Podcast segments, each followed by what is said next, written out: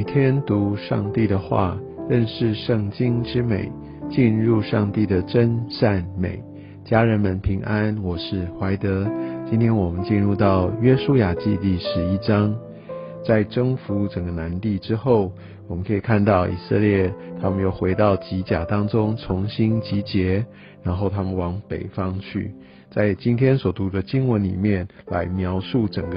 约书亚带着以色列民，他们来击败这个北方的这些诸王。我们可以看到这些的诸王，他们连接在一起，军力真的是非常的强大。而且呢，他们不但人多，而且他们用人海战术，兵多将广。而且呢，他们还有以色列人所没有的武器，就是马匹车辆。那在第四节这边讲到说，人数多如海边的沙，并有许多马匹车辆哦，所以我想在这样的一个呃大大的一个军力的一个相对抗的时候，以色列民他们显然是居于极大的一个劣势。但是呢，我们可以看到耶和华对约书亚说：“你不要因他们惧怕。”所以我想在这个时候，我们再一次的被神来提醒。不要因为我们眼前所看见的，我们觉得局势好像是非常的不利，我们不要因为这一切害怕。我们可以看到神他呃并没有让以色列人因为没有这么精良的武器而居于劣势，因为他甚至说明日此时我必将他们交付以色列人全然杀了。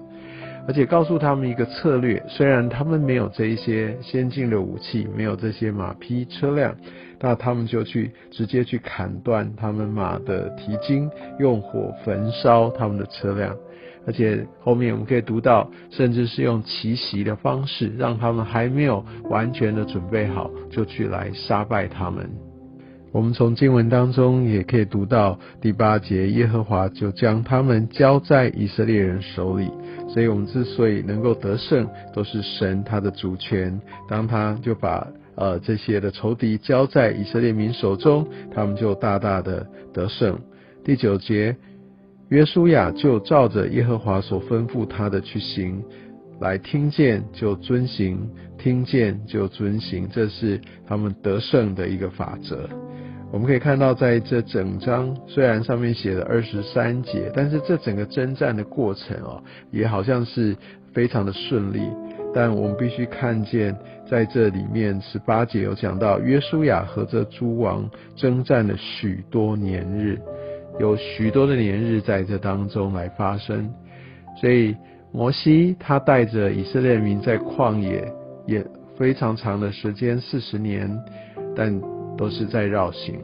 约书亚在这个时候带领以色列人征战哦，按照这个时辰的一个推算哦，大概有七年之久都在这边攻城略地。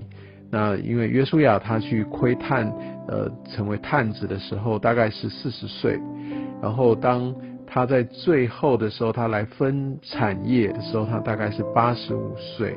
而这当中，在扣掉了在旷野绕行三十八年多的一个时间，所以就可以看到这样的一个在征战的这个时间，大概有七年之久。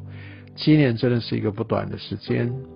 虽然神的应许，而且也让他们打了很多的一个胜仗，但是毕竟是一座城一座城一座城慢慢把它打下来的。我想这非常考验人的耐力，非常考验人的信心。但是我们可以看见约书亚他是一个非常有执行力的人，而且他绝对不会有任何的一个来违背神的这样的一个一个方式哦。我们可以看到十五节。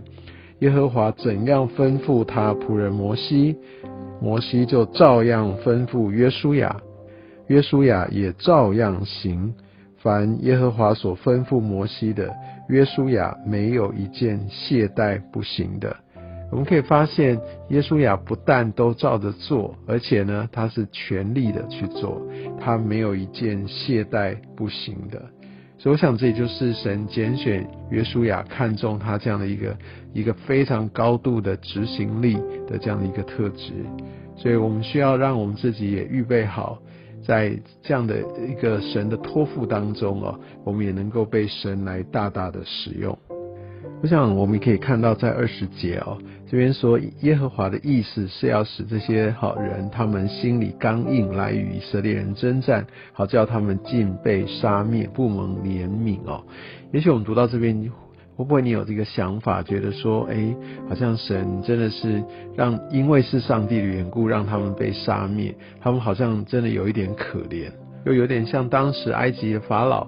哦，他也是心里刚硬。后面我们其实也会读到，呃，那个耶和华使他的心刚硬哦。所以，那难道这就是上帝所促成的吗？那所以好像对他们来说，他们也是被上帝带领成为这个样子的。呃，所以我想在这边要做一个厘清。神对他会来改变我们的心，但是他依然把这个决定的选择权。透过赐给我们的自由意志，我们永远可以来做选择。